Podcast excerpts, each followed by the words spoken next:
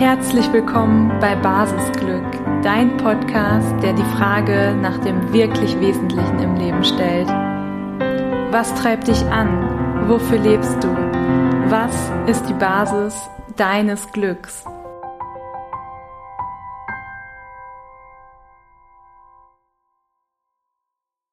So schön, dass du auch heute wieder mit dabei bist und zur heutigen Folge eingeschaltet hast. Ich freue mich sehr, ein tiefes Gespräch mit Dennis mitteilen zu dürfen. Er nimmt uns mit in seinen persönlichen Prozess des Outings, ähm, so haben wir es genannt, in dem Gespräch. Ich selber tue mich mit dem Begriff etwas schwer und der ist natürlich auch divers diskutiert, einfach aus dem Aspekt, weil sich natürlich die Frage stellt, warum bedarf es bei einer sexuell sexuellen Orientierung überhaupt eines Outings. Und das ist bei mir auch ein ganz, ganz großes Fragezeichen. Dennoch werden wir durch die Geschichte von Dennis auch ganz nah erfahren dürfen, dass es einfach noch nicht selbstverständlich ist, dass sexuelle Orientierung frei benannt gelebt werden darf. Und gleichzeitig habe ich im Nachgang an das Gespräch, weil ich auch selber gemerkt habe, ich war an der einen oder anderen Stelle fast schon so ein bisschen sprachlos, weil ich das ganz, ganz schwer greifen kann, dass es existiert, dass es existiert, dass ähm, nicht gut darauf reagiert wird, beziehungsweise nicht direkt verständnisvoll, offen, herzlich, sondern eben mit Unverständnis oder eventuell sogar auch der Empfehlung, sich doch nochmal anders zu orientieren. Das ist bei mir auf jeden Fall in so einer Sprachlosigkeit geendet, weshalb ich, wie gesagt, dann nochmal in eine kleine Recherche gegangen bin und da dann auch nochmal festgestellt habe, dass es in mehr als 60 Staaten nach wie vor so ist, dass gleichgeschlechtliche Sexualität strafrechtlich verfolgt wird. Das ist etwas, was mich persönlich sehr, sehr erschrocken hat und ähm, ich da einfach auch merke, dass bei mir noch ja große Wissenslücken da sind, beziehungsweise es einfach noch viel Lernpotenzial gibt. Von daher verlinke ich euch auch sehr gerne mal in den Show Notes die entsprechende Weltkarte, die es dazu gibt. Die wurde vom Lesben- und Schwulenverband ähm, ja initiiert und da könnt ihr euch auch sehr gerne mal darüber informieren, wie es einfach so in der Welt diesbezüglich aussieht. Und ja, ansonsten erzählt Dennis darüber hinaus auch noch sehr viel mehr, ähm, auch zum Thema Reisen. Und der ganze Prozess war natürlich auch eine Reise zu sich selbst und ist es nach wie vor. Und ein ganz großes Thema ist eben die Authentizität, die Dennis sehr, sehr wichtig ist und ähm, ja, den Mut zu sich zu stehen, denn das ist der einzige Weg, wie es dann letztendlich auch ja, gelingen kann, ein glückliches Leben zu führen. Das ist auf jeden Fall die Erkenntnis, die Dennis auch für sich während des Prozesses gewonnen hat. Und ich bin super dankbar, dass er sich so öffnet, dass er uns auch die Hürden aufzeigt und da einfach so nah und nahbar gleichzeitig für uns ist. Ich lade dich jetzt ein, das Gespräch mit einer großen Offenheit und Sensibilität zu hören und freue mich wie immer im Nachgang, wenn du mir deine Gedanken dalässt bei Instagram unter @basisglück oder gerne unter meiner Website bei luisawulf.com. Und noch eine kleine technische Anmerkung. Ähm, es kann sein, dass wir etwas unterschiedlich laut zu hören sind. Das lag einfach daran, dass Dennis etwas weiter weg vom Mikro saß und ähm, eventuell dann etwas leiser ist und am Anfang berühren wir auch einmal das Mikrofon. Das ist einfach sehr, sehr sensibel.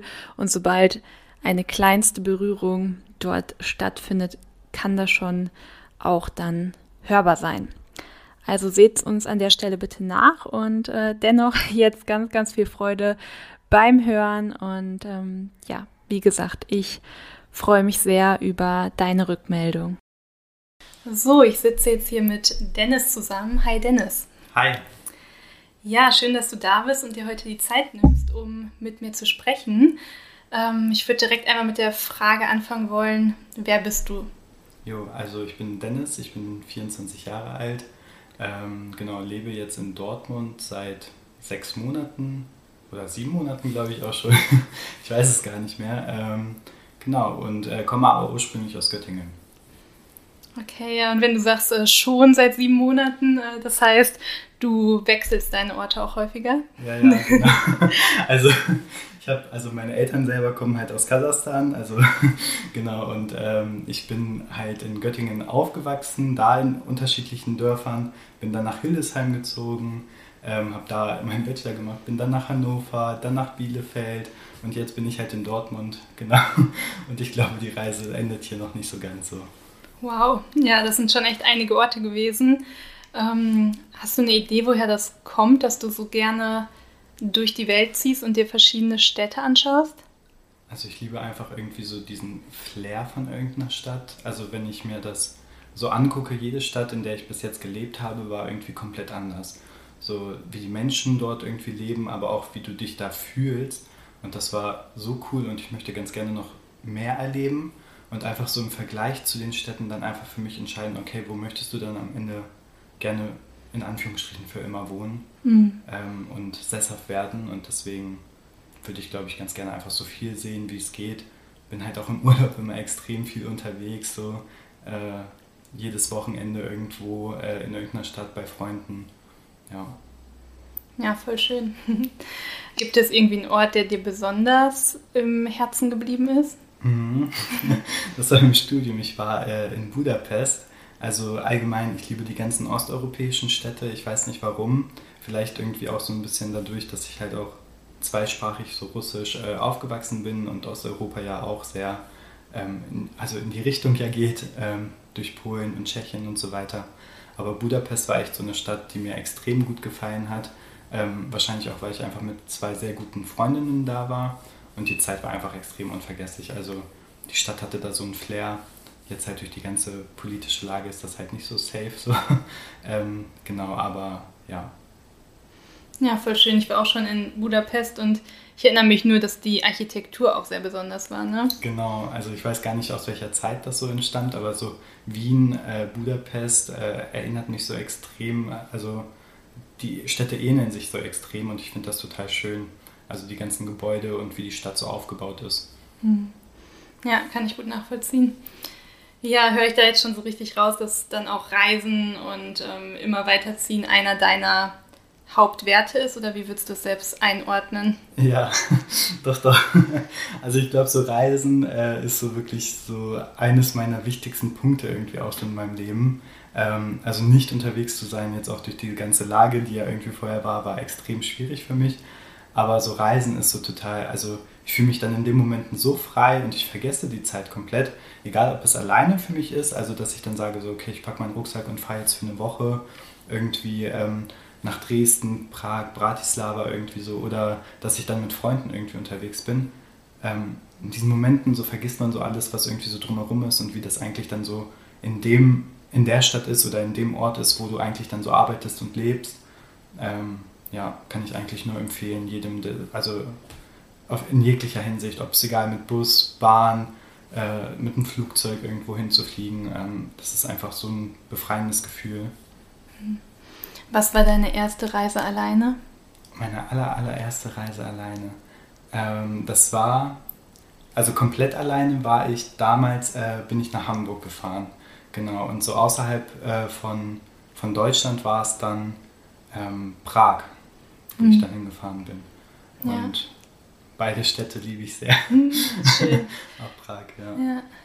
Ja, weil meine erste Reiseerfahrung war ja tatsächlich auch sehr spät. Also erst um, wie alt war ich da? 25 oder so, ich bin mir nicht ganz sicher gerade. Ähm, aber ich finde auch, dass man da nochmal eine ganz andere Kapazität hat, um die Eindrücke wahrzunehmen, weil man eben nicht so häufig in Gesprächen ist oder wenn dann vielleicht mit Menschen, die sogar vor Ort leben und dadurch ja nochmal viel tiefer irgendwie eintaucht. Ja, also genau die Erfahrung habe ich auch gemacht, dass du halt viel mehr in den, in den Städten bist, als irgendwie dann natürlich in Gesprächen oder in deinem Kreis mit den Leuten, mit denen du dann unterwegs bist, auf jeden Fall. Ähm, das Schwierigste war auch immer für mich tatsächlich dann essen zu gehen allein. Mhm. Also sich in so ein Restaurant zu setzen, um sich irgendwie so seine Mahlzeit so einzunehmen. Genau, das fand ich total schwierig, aber bis jetzt habe ich nur so Städtereisen immer gemacht. Ich weiß nicht, ob du, also als du irgendwie reisen warst, wo warst du da so? Ähm, bei mir war das ja die Pilgerreise, also dementsprechend äh, jetzt eher Natur. Ja. äh, genau, und ich hatte mir damals eigentlich auch vorgenommen, okay, ich bleibe erstmal in Deutschland, um mich mal so ans alleine Reisen ranzutesten und hatte mir da schon Boppard rausgesucht, so ein kleines Örtchen und dachte mir, ja, dann mal gucken, Airbnb auch erstmal mit anderen noch, um ja. halt mich nicht direkt so ganz allein zu fühlen. Das war so ein bisschen meine Sorge. Und dann ist es ja aber doch direkt äh, drei Wochen ähm, ja, Paris, Lissabon und dann der Jakobsweg geworden. und äh, ja, ich kann aber auch sagen, es war mit die beste Zeit, wenn nicht sogar die beste Zeit meines Lebens, ne? weil ja. ich so sehr in Verbindung mit mir selbst war und ähm, ich da auch immer noch so von zehren kann, wenn ich mir jetzt noch Fotos angucke, das ist absolut magisch. Mhm. Ja, ich habe auch, ich bin von, also ich war dann am Ende der Reise war ich in Wien und bin dann halt mit dem Nachtzug zurück nach äh, Hannover gefahren und habe da auch einen, noch einen älteren Mann kennengelernt, der aus Hamburg irgendwie gekommen ist und wir haben dann ganz, ganz lange geredet und der hat auch so eine richtig, richtig tolle Geschichte dann nochmal erzählt und ich, diese Geschichte ist so in meinem Kopf hängen geblieben äh, und immer wenn es irgendwie, ähm, ja, einem das schlecht geht, also wenn es mir schlecht geht, dann denke ich irgendwie so an diese Geschichte und an diesen Mann, den du dann einfach so auf einer Reise irgendwo kennengelernt hast, in so einem Nachtzug, wo du eigentlich gerade auf dein Hochbett klettern wolltest, um zu mhm. schlafen und dann irgendwie aber noch bis 2 Uhr nachts mit dem geredet hast. Ja. Ja, so schön, das kann ich auch mega bestätigen. Es sind dann irgendwie so die Momente, die dann auch wirklich wahrscheinlich einzigartig bleiben und bei mir war das dann auch häufig so, man hat dann wirklich nicht Handynummern oder sowas ausgetauscht, aber den Moment hat man halt miteinander geteilt. Ne? Ja. Und dann einfach da in so eine ganz andere Lebenswelt eintauchen zu dürfen, finde ich schon echt kostbar. Und wie du sagst, das halt dann irgendwie auch noch so nach und man kann es sich jetzt immer noch wieder vor Augen führen. Ja, das stimmt. Ja. Was mich noch interessiert, du hast gesagt, das mit dem Essen gehen ist dir schwer gefallen. Ähm, magst du sagen, warum? Ja, ich habe mich immer wie so ein, also ich habe immer so gedacht, so, boah, okay, was denken jetzt die anderen mhm. Leute so, was ist das denn für ein Opfer, sage ich jetzt mal, ähm, was dann irgendwie äh, alleine dann da sitzt, weil ne, so kein anderer hat sich irgendwie bereit erklärt, vielleicht mit der Person, also mit mir dann zu reisen und so. Ähm, und da war ich immer so sehr, ich hatte voll, ich war so voll, voll nervös und hatte voll Angst, so, okay, was denken dann die anderen Leute so und wie, wie ist das, was denkt der Kellner? Und äh, ja, irgendwann aber im Laufe der Zeit, so ähm, nach, glaube ich, dem dritten Tag war mir das dann komplett egal. Ich weiß noch, der erste Abend, ich habe mir so eine Meckes-Tüte geholt, weil ich einfach nur in so ein Fastfood-Restaurant gegangen bin, hab, bin dann direkt raus und äh, habe das dann äh, auf meinem Hotelzimmer gegessen, weil ich mich so geschämt habe und irgendwann aber den Mut zu fassen und zu sagen, so, ey, ich will mir das jetzt gönnen, ich will in einem richtig geilen Restaurant setzen und mich da ähm, irgendwie bedienen lassen. Äh, ja, das hat ein bisschen gedauert, also ein bisschen, so zwei Tage gedauert, aber dann, dann ging es auf jeden Fall. Und kann ich echt nur empfehlen. Also, wenn man irgendwie Lust hat, irgendwie Sachen zu machen, macht das nicht ähm, abhängig von irgendwelchen anderen Menschen, sondern äh, guckt, dass ihr das irgendwie alleine geregelt bekommt, falls man da irgendwie ja, niemanden zu findet. So. Ja. Ja, extrem wertvoller Tipp. Also ich kenne das auch absolut, ne, dass man dann irgendwie lieber zu Subway oder sonst wo hingeht. Ähm, Hauptsache nicht ähm, in eine eventuell peinliche Situation begeben. Und ja, wie du aber schon sagtest, ne, das wäre ja dann irgendwie doch ein Verzicht, den man da dann wählen würde. Jetzt ja, wenn man jetzt sich die eigene Gesundheit irgendwie vor Augen führt, da ist wahrscheinlich so ein richtig leckere Bowl oder was auch immer ja. sehr viel cooler und eben einfach sich ne, verwöhnen zu lassen, sich was zu gönnen und das eben unabhängig davon, ob eine Begleitung dabei ist oder nicht, ne? Genau. Ja.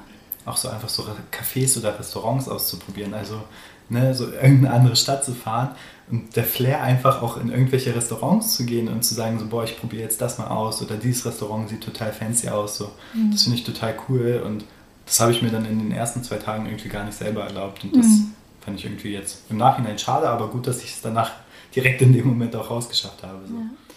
Ja. das hast du dann auch wirklich sehr schnell geschafft, da den Mut aufzubringen und das einfach dann ja, frei zu entscheiden und zu wählen, dass du diese Erfahrungen mitnehmen möchtest. Ja, auf jeden Fall. Ja.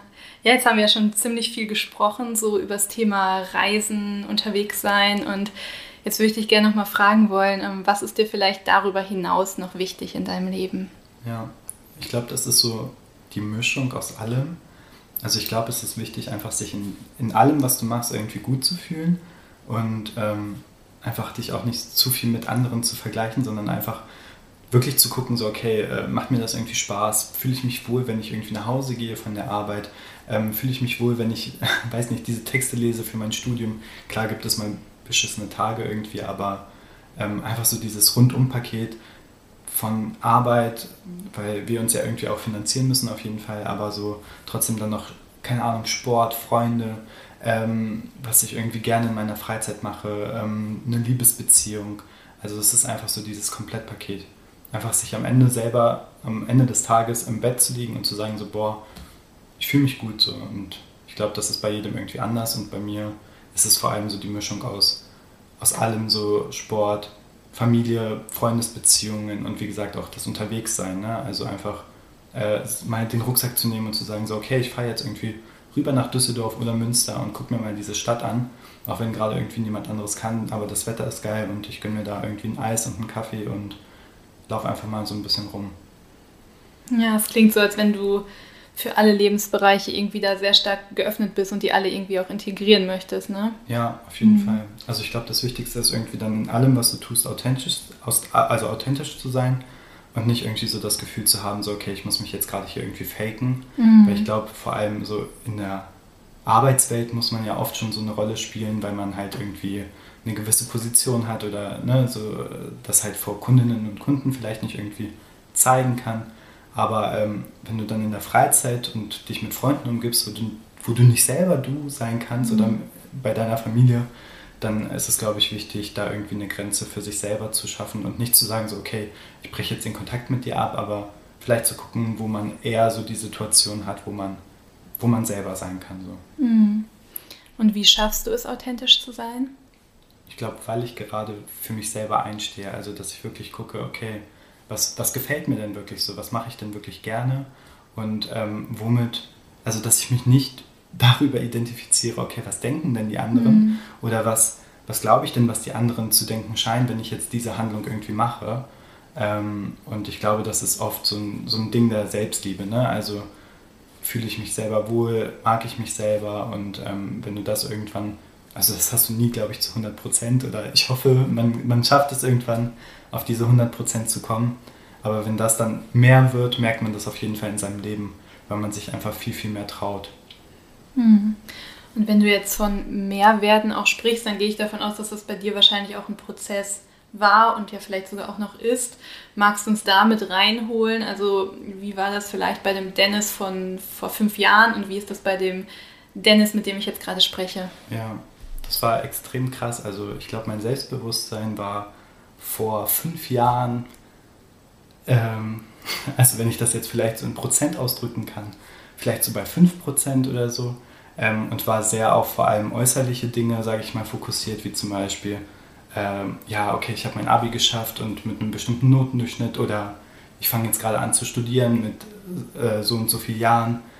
Und ähm, das war aber auch viel daran geschuldet, also weil ich halt äh, in einer Familie aufgewachsen bin, die sehr konservativ war und ich aber äh, selber halt eine schwule Orientierung habe, ähm, dass ich mich selber nie akzeptieren konnte. Also ich habe das immer ganz, ganz lange weit, ganz weit weggedrückt, ähm, bis ich dann irgendwann halt angefangen habe. Also ich bin dann ausgezogen, bin nach äh, Hildesheim gezogen und habe dann für mich irgendwann entdeckt, so okay, es gibt Menschen, die akzeptieren diesen Lebensstil und dieses innere Outing irgendwann für sich selber zu haben, das war ein extrem langer Prozess, der mit viel Alkohol zu tun hatte, der ähm, auch mit viel äh, schlaflosen Nächten zu tun hatte, mit Haarausfall, mit jeglicher anderer Bullshit-Scheiße, die man sich da irgendwie so vorstellen kann, mit Heulkrämpfen in der Nacht, ähm, die dann aber irgendwann dazu geführt haben, dass ich mich dann selber akzeptiert habe durch Freunde, durch die Erfahrungen, die ich irgendwie sammeln konnte und ähm, erstmal sich selber, zu sich selber zu stehen, so diesen Punkt zu sagen, so okay, so ist es halt und ich kann es nicht ändern und ich will es aber ausleben und ich möchte es aber auch zeigen. Also nicht nur dieses, also es war halt wirklich in so Stufen, dass ich gesagt habe irgendwann so, ich möchte das nicht sein, äh, ich weiß, ich bin es und ich möchte es nicht sein, ich weiß, ich bin es und ich will es nicht ausleben und dann irgendwann aber zu diesem Punkt zu kommen und zu sagen so, okay, ich bin es, ich will es ausleben und ich will so leben, wie ich möchte, also auch in Bezug auf irgendwann Familie und Kinder und ähm, irgendwie ein Haus zu haben und so weiter oder eine Wohnung. Ähm, ja, das sich irgendwann selber zu erlauben, war dann, glaube ich, so der Prozess, wo es dann in, ins Rollen gekommen ist. Ähm, und irgendwann habe ich dann für mich selber gesagt, so, okay, ich bin genug, auch wenn ich schwul bin. So. Ja, vielen, vielen Dank, dass du das teilst. Ähm, hört sich auf jeden Fall nach einem extrem intensiven und auch natürlich schmerzhaften Prozess so an, den du da erlebt hast. Ähm, ich bin mega dankbar, dass du jetzt so bist, wie du bist und dich auch so zeigst, weil ich glaube, wir brauchen diesen Mut alle, dass wir zu uns stehen. Und ähm, ja, gerade bei dir kann ich es mir natürlich auch vorstellen, dass das eine Schwierigkeit war, wenn man mit in konservativen Strukturen aufwächst, sich dann vielleicht auch in sich selbst gefangen fühlt, wenn ich das so richtig verstehe. Und da dann aber es zu schaffen, auszubrechen, das ist ja eine unfassbare Wiedergeburt, würde ich das fast schon nennen. Ja, wirklich. ah, mega schön. Ähm, ja, hast du vielleicht irgendwie Tipps auch für Menschen, die vielleicht noch vor dem Outing stehen? Mhm. Ähm, ich glaube, diesen Prozess irgendwie für sich selber erstmal zu machen so, und zu sagen, so, okay, ich muss es wirklich noch niemandem irgendwie erzählen und das hat auch niemandem irgendwie erstmal zu interessieren, sondern einfach zu sich zu sagen, so, okay, mit wem möchte ich wirklich darüber reden, wen äh, kann ich das offen erzählen, so ohne irgendwie das Gefühl zu haben, ich werde dafür gejudged. Das war also wieder dieses Thema so, okay, was denken die anderen über mich?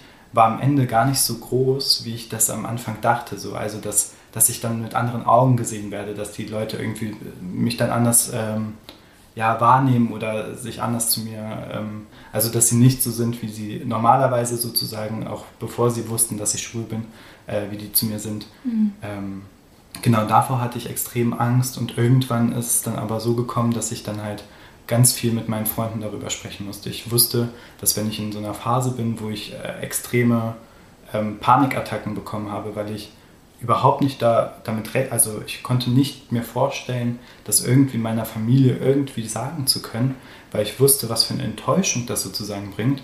Aber ich wusste, dass ich Freunde habe, auf die ich zählen kann. Ich bin rausgegangen aus diesem Umfeld, weil ich wusste, dass ich das erstmal für mich selber einordnen musste und für mich selber irgendwie in einem für mich geschaffenen Umfeld ähm, diesen Schritt erstmal gehen muss, bevor ich das dann bei meinen Eltern oder meiner Familie mache äh, und da, wo ich aufgewachsen bin.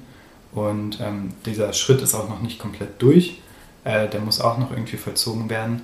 Aber irgendwann war es dann an so einem Punkt, wo ich dann halt auch für mich professionelle Hilfe irgendwie suchen musste. Also dann zum Psychologen gegangen bin, der sich extra auf diese oder in diese Richtung spezialisiert hat.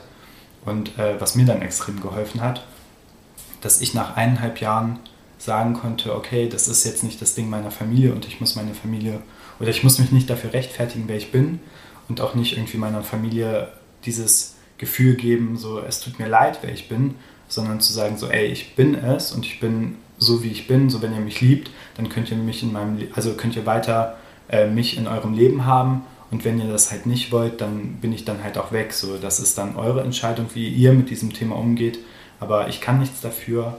Es ist so und es ist auch gut so. Und ähm, ich glaube, diesen Punkt, dass ich gesagt habe, so, okay, ich hole mir jetzt professionelle Hilfe, war die beste Entscheidung, die ich dann irgendwie wählen konnte. Und auch zu sagen, okay, ich ziehe auch aus und gehe diesen Schritt erstmal für mich selber. Hm. Ja, ich kann mir auch vorstellen, dass es sehr hilfreich ist, dann wirklich erstmal in ein anderes Umfeld reinzugehen und da dann zu spüren, ich bin mega liebenswert. Ne? Mhm. Also und natürlich hat das nichts mit der sexuellen Orientierung zu tun. Und ähm, ja, das ist natürlich aber je nachdem eben, wo man aufwächst, in welchen kulturellen Kreisen und so weiter, das kann da natürlich sehr geprägt sein.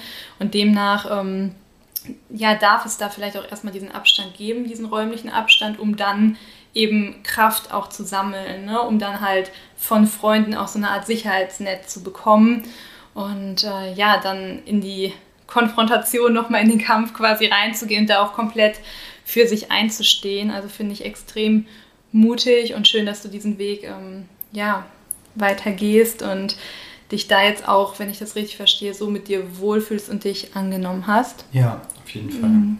Also so dieses Thema Abgrenzung war halt auch extrem Thema sozusagen. Ne? Also ähm, in der, sage ich mal, russischen, russischen Familienwelt ist es halt so, dass Familie ein sehr, sehr hohen Stellenwert hat. Ähm, ich kann das jetzt natürlich schlecht vergleichen zu anderen Familien, aber ähm, so was man halt so irgendwie mitbekommen hat oder so, jetzt auch wie ich groß geworden bin, ist halt Familie und eine Paarbeziehung und eine Liebesbeziehung zu einem gegengeschlechtlichen Part halt extrem wichtig. Ähm, und erst dann bist du sozusagen vollkommen. Und dieses Gefühl, aber die ganze, oder diese, diesen Glaubenssatz äh, in der Kindheit jeden Tag gefühlt äh, mitzubekommen und dann aber zu merken, so das kann ich gar nicht geben, das bin ich gar nicht und ähm, es auch probiert zu haben und das hat aber einfach nicht funktioniert. So, da fühlt man sich halt einfach, als wäre man ähm, ja nicht in der Lage zu leben sozusagen. So, ne? Also das Gefühl zu haben, okay, egal was ich tun werde, ich werde nie diese 100% erreichen und egal welchen, äh, egal ob ich welchen Abschluss ich habe oder dass ich überhaupt nicht gewalttätig bin oder keine Ahnung was, ähm, wird nie das überwiegen, dass ich schwul bin sozusagen. Also das Schwulsein wäre dann immer schlimmer als alles andere. Mhm. Und ähm, ich glaube, das war halt etwas, wovon ich mich abgrenzen musste irgendwann. Mhm. Das heißt, du kannst quasi deine sexuelle Orientierung nicht ausgleichen mit irgendwas anderem, was ja auch heftig ist, dass das überhaupt erwartet wird. Ne? Also genau. ja, ist für mich äh, tatsächlich ähm, immer noch schockierend, ehrlicherweise, sowas zu hören, weil ähm, aus meiner Perspektive, also ich bin da so offen eingestellt, dass ich mir das immer ganz, ganz schwer nur vorstellen kann und deswegen bin ich dir auch umso dankbarer, dass du da so offen jetzt gerade drüber sprichst. Mhm Magst du sagen, wie denn die Reaktionen in deinem Umfeld waren, beziehungsweise ähm, hast du ja auch teilweise schon angedeutet, dass ähm, du auch mit offenen Armen dahingehend empfangen worden bist. Also magst du uns da vielleicht nochmal so ein bisschen mit reinholen? Ja, also ähm, wie gesagt, ich habe das ja einmal so gemacht, dass ich mir das so ein bisschen taktisch überlegt habe. Ich habe mir sozusagen ein, ähm, ich hatte verschiedene Umfelder. Also ich hatte meine Familie, ich hatte ähm, Freunde von damals sozusagen aus der Schulzeit, ähm, wo ich halt früher gewohnt habe. Habe ja dann angefangen zu studieren und hatte da noch meinen unterschiedlichen ähm, Freundeskreis. Und ähm, bevor ich dann sozusagen ähm, in meine damalige Heimat wieder zurückgegangen bin, um, sag ich mal, der Info oder die große Kundgebung sozusagen zu machen, ähm, habe ich äh, mich erstmal dort geoutet und habe mich angetastet, so okay, was sind deren Einstellungen, ähm, habe äh, irgendwelche Seminare besucht und ähm, dadurch, dass ich halt äh, etwas Soziales studiert habe, ging es dann halt auch in, äh, schnell irgendwie in die Richtung ähm, mit Gleichstellung auch von homosexuellen Paar, Paaren und so weiter. Ähm, und äh, dann wusste ich auch so ungefähr deren Einstellung und als ich dann für mich irgendwann, wie gesagt, dieses innere Outing abgeschlossen hatte, konnte ich es dann auch vor den Leuten sagen und habe es dann erst im engeren Kreis gemacht und irgendwann hatte ich dann eine Phase, wo ich das dann gefühlt jedem in dieser mhm. Stadt dann ähm, unter die Nase reiben musste. Ich glaube einfach, weil es dann in dem Moment so rausgesprudelt ist. Ähm, weil, also das, das, ist ja nicht etwas, was mich komplett definiert. So. Das ist etwas, was ich zwar auch bin, aber nicht, was im Vordergrund steht. So. Und das war aber in dem Moment, habe ich das selber so in, in den Vordergrund gerückt, weil ich glaube ich damit klarkommen musste. Ähm, und als ich dann ähm, damit fertig war, sozusagen mit dem Outing in meinem neuen Umfeld, ähm, habe ich dann sozusagen den ähm, alten Freundeskreis in Angriff genommen und habe mich dann angefangen da zu outen. Und als das dann durch war, äh, habe ich mich dann, also da wurde ich auch überall komplett positiv empfangen. Es gab viele Nachfragen auch tatsächlich, also ähm, wie das dann so ist und seit wann ich das wusste und äh, äh, warum ich mich jetzt dafür entschieden hätte. genau, also es gibt äh, unterschiedliche Fragen, wo ich auch niemals irgendwie böse oder sowas wegen irgendwelchen Fragen war, die, äh, weil halt viele einfach noch keine Berührungspunkte in meinem Dorf oder in meinem, meiner Umgebung hatten äh, mit diesem Thema. Deswegen war ich sozusagen der Mensch, der das dann so reingebracht hatte. Und ähm, als ich das dann aber meiner Mom gesagt habe, war das halt sozusagen die schwierigste ähm, Entscheidung. Das war auch sehr emotional und ich musste mich mehrmals outen. Ähm, man kann es auch sagen, so dass sie halt auch versucht hat, mich um, also umzupolen, indem sie mich halt äh, zu einem Psychologen schicken wollte und ähm, dass wir das irgendwie hinbekommen und man kann sich so ungefähr die ganzen Klischees, die man sich so vorstellt, jetzt einmal alle irgendwie abrufen und genauso ist es dann auch irgendwie gekommen. Ich habe das auch alles tatsächlich auch alles vorbereitet, bevor ich dann halt das meiner Mom gesagt habe. Also ich habe jegliche Dokumente eingesammelt, ich habe mein Geld äh, mitgenommen. Ich war ja auch in der, also da hatte ich ja auch schon alleine gewohnt und so. Also ich war alles auf Nummer habe ich alles auf Nummer sicher gebracht ähm, und habe auch Freunden Bescheid gegeben, dass ich es gleich machen werde, dass wenn irgendwie was sein sollte, dass ich dann abgeholt werden kann. Genau, und ich glaube, die härteste Aussage meiner Mom war dann halt, dass ich dann wenn ich wirklich mich für dieses Leben entscheiden möchte, dass ich dann bitte äh, wegziehen muss, weil ähm, sie sich das nicht vorstellen kann, wenn ich das im Umfeld irgendwie, also in unserem alten Dorf, wenn ich das dann weiter erzähle, ähm, wie dann ihre Freundinnen und Freunde und wie mein Vater darauf reagieren wird. Der weiß es auch noch nicht, genau, aber ähm, das war so eine Aussage und dass ähm, sie ja noch weiter in dem Umfeld ja leben muss und äh, sie, also ich auch bitte an sie denken muss. Ähm, ich glaube, es ist halt extrem schwer für sie, das irgendwie zu verarbeiten und wenn jetzt irgendwie manche denken so, oh mein Gott, was ist das für eine Mutter? Meine Mutter ist die liebste Person und ich liebe sie und sie liebt mich, das weiß ich auch. Aber ähm, einfach da auch zu sehen, so okay, sie konnte oder kann einfach nichts damit anfangen im Moment und ich lasse ihr die Zeit, das zu verarbeiten und ich weiß, am Ende würde sie trotzdem irgendwie zu mir stehen. Aber das war so die härteste Aussage, die da so in dem Outing-Prozess so kam. Genau. Ja, danke schön. Ähm, ich habe da ganz viele Fragen zu. Also vielleicht als allererstes, wie hast du es geschafft, mit der Aussage umzugehen? Also wie konntest du die verarbeiten für dich? Und ähm, wie ist jetzt die Beziehung zu deiner Mama? Also ja, seid ihr in Liebe, so wie du es jetzt auch am Ende gesagt hast. Ne? Das finde ich auch schön, dass du es nochmal betont hast, dass es jetzt nicht ähm, aufgrund äh, mangelnder Liebe bei ihr diese Herf ähm, Reaktion hervorgerufen wurde, sondern einfach, weil so stelle ich es mir auf jeden Fall vor, ihr System ja auch komplett überfordert war in dem Moment. Ne? Mhm. Ähm, aber das weißt du sicherlich besser oder hast du besser eine Idee zu. Ja, also es ist halt so, dass sie, also wie ich mit der Aussage umgegangen bin, ich bin in Therapie gegangen. Mhm, okay. genau, also ähm, ich musste halt irgendwie diese Aussage auch für mich, glaube ich, verarbeiten mhm. und einfach zu merken, so, okay, was, was ist eigentlich oder was steckt dahinter? So, also, mhm. ähm, und einfach zu merken, ähm, das ist gar nichts Persönliches gegen mich, sondern sie kann einfach mit dieser Information so wenig umgehen. Und das Problem, was ich auch habe, so dieses, was denken dann die anderen über mich, mhm. hat sie genauso mhm. so. Und nur weil ich das auf einer anderen Ebene habe, heißt das nicht, ähm, dass das jetzt äh, schlimmer ist, was sie tut. So klar, es hat mich irgendwie in dem Moment verletzt. Ähm, sie hat mich aber trotzdem von Anfang an immer wieder, auch wenn ich gekommen bin, direkt nach meinem Outing, ähm, hat sie mich mit offenen Armen empfangen und hat mich geküsst und hat immer gesagt, ich liebe dich. Mhm. Sie hat mir jedes Mal geschrieben, dass sie mich liebt ähm, nach dem Outing. Also es war nie so, dass sie das irgendwie dann angefangen hat, ähm, das zu unterlassen. Ich habe ihr dann, also nach dem ersten Outing, ich musste mich halt wie gesagt mehrmals outen bei ihr, ähm, habe ich ihr dann halt auch gesagt, so welche, ähm, warum ich so viel getrunken habe, warum ich ähm, so ja, depressiv war, warum ich äh, nicht mehr schlafen konnte, warum ich Hausfall bekommen habe und warum ich auch irgendwie Selbstmordgedanken habe. Und dann meinte sie halt auch so, also das war dann so eine Aussage, woran ich mich dann mehr festgehalten habe, ähm, weil man ja auch immer, glaube ich, so ein bisschen so seine eigene Sicht, also das, was einen in der Vergangenheit irgendwie erlebt oder was man erlebt hat, ähm, was man jetzt irgendwie vor allem in den Vordergrund stellt. Und das war halt einfach die Aussage, die sie getätigt hat, dass ähm, egal was passiert, ähm, ich mich bitte niemals umbringen soll, weil sie das sonst nie, also nie verkraften mhm. würde. So. Und das war halt die Aussage, die komplett alles, ähm, ja, alles irgendwie an die Seite erstmal geschoben hat, weil sie einfach so eine krasse Liebe zu mir verspürt, dass sie gesagt hat, so ey, bitte, egal was sein sollte, ne, ich werde dich immer lieben, so. Und nur weil ich jetzt irgendwie etwas sage, heißt das nicht, dass ich dich nicht liebe, so. Also, genau, und das war so das Wichtigste, glaube ich, ähm, dass sie das auf jeden Fall immer wieder gesagt hat. So. Also das hat sie mir jeden Tag dann geschrieben ähm, für mehrere Wochen ähm, und das war, glaube ich, so das, weil sie wusste, glaube ich, was sie auch gesagt hat. Mhm. Sie hat es aber in dem Moment irgendwie, hat sie so reagiert so. Mhm.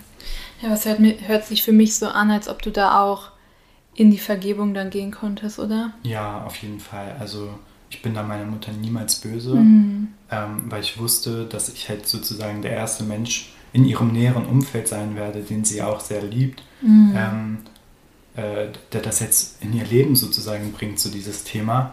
Und äh, damit dann umzugehen und ich glaube, ähm, das ist, ist so total schwer für sie und auch zu wissen, so okay, welches vielleicht auch schwere Leben in Anführungsstrichen hat jetzt auch mein Sohn vielleicht mhm. mit dieser Entscheidung, die er jetzt getroffen hat, weil sie halt auch die Meinung von ihrem Umfeld oder von meinen äh, von den Männern sozusagen, vor allem den russischen Männern so in unserer Community, sage ich jetzt mal, äh, kennt, äh, weiß sie auch, glaube ich, welche Hürden das halt auch mit sich bringt. Und ich glaube, das ist so mehr das, was sie eigentlich geschockt hat, als dass ich es selber bin. So.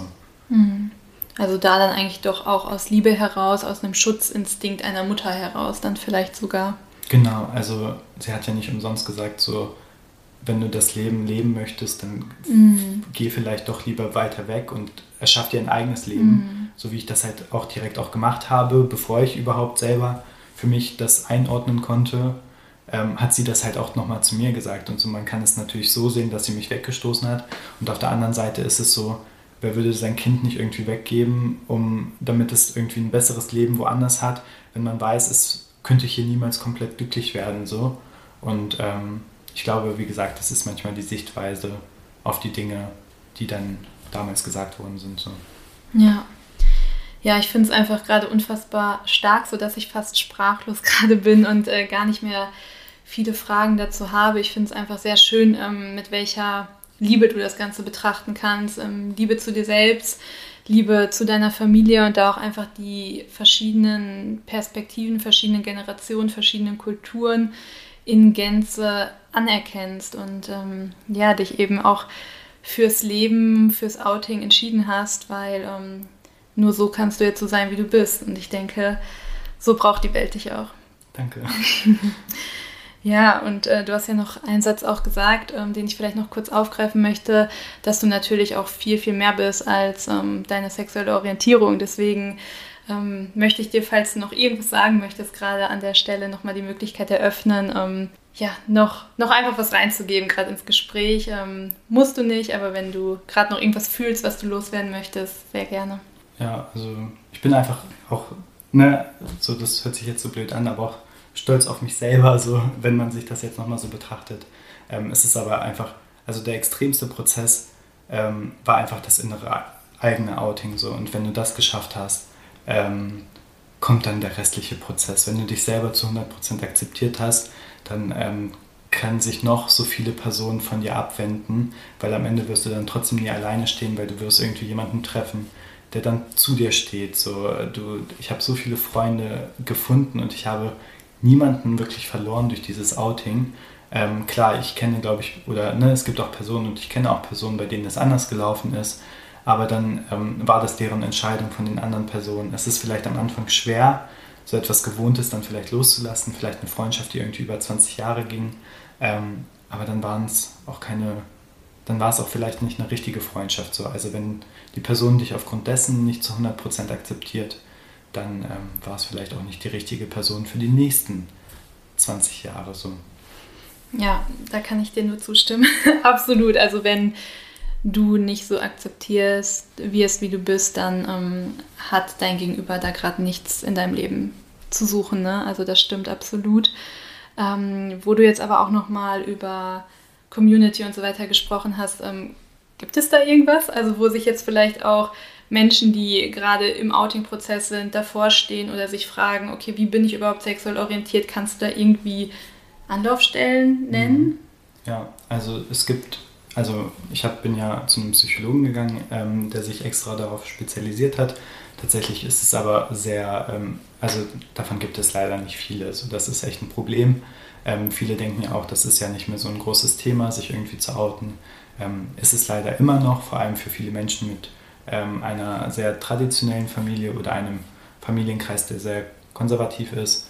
Und ähm, was aber wichtig ist, ist einfach mal das Handy vielleicht in die Hand zu nehmen und zu googeln irgendwie, ne? Auch Inkognito-Fenster, ich kenne das, anzumachen und zu schauen, so okay, gibt es hier irgendwelche queeren Jugendtreffs? Ähm, die AIDS-Hilfe bietet immer irgendwelche Anlaufstellen und Beratungsstellen an. Es gibt viele, also vor allem halt aber leider nur in Großstädten, ähm, dass man da die Möglichkeit hat, äh, sich Beratungsangebote äh, von irgendwelchen Vereinen zu suchen. Und ähm, das ist, glaube ich, etwas, woran man sich unbedingt wenden sollte, wenn man wirklich ein großes ähm, ja, Problem damit hat. Ähm, dass man auch sieht, so, okay, es gibt genug Menschen, die sozusagen genauso leben, wie, eine, wie man selbst das vielleicht auch machen möchte. Was mir aber persönlich geholfen hat, weil ich nicht wirklich selber in dieser ganzen Community, in der also ich sag mal in der homosexuellen Community bin, dass ich einfach Freunde gefunden habe, wo ich weiß, ich werde zu 100, zu 100 akzeptiert, so wie ich bin. Und das hat mir vor allem geholfen, ähm, zu sehen, so okay, auch wenn ich mit denen darüber spreche, werde ich angenommen.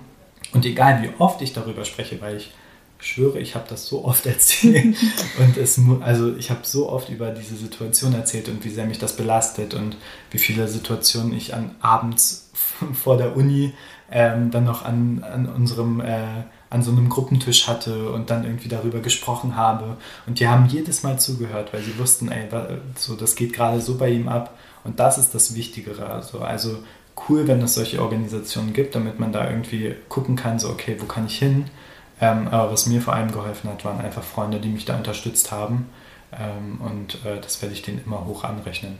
Ja, also sprechen, zuhören, ja, ist, glaube ich, äh, wirklich oftmals alles, was es braucht. Ne? Und ja. selbst, äh, ja, auch wenn, wenn du jetzt gerade Menschen begleitest, vielleicht, ähm, die jetzt gerade in einem Outing-Prozess sind, da dann einfach auch vielleicht noch ein hundertstes Mal die Geschichte sich anzuhören.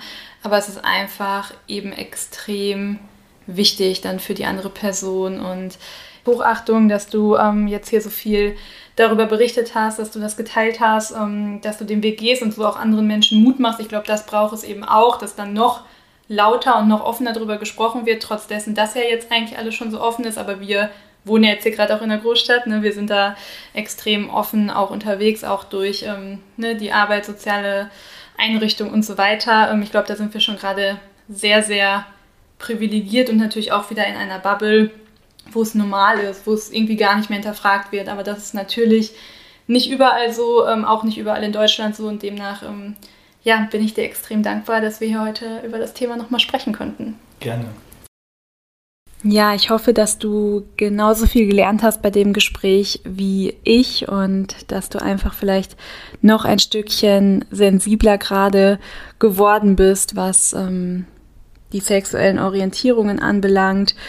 Wir hatten ja jetzt Dennis da, der einfach was auch zum Thema Homosexualität geteilt hat. Gleichzeitig gibt es selbstverständlich noch sehr viel mehr sexuelle Orientierung, wie beispielsweise die Bisexualität, Heterosexualität, Pansexualität oder auch Asexualität. Und auch das sind nur Beispiele. Und ähm, ja, ich lade dich da einfach ein, sehr offen und sehr bewusst und sensibel durch die Welt zu gehen. Ähm, auch ich durfte durch das Gespräch nochmal einiges lernen und bin da super dankbar für.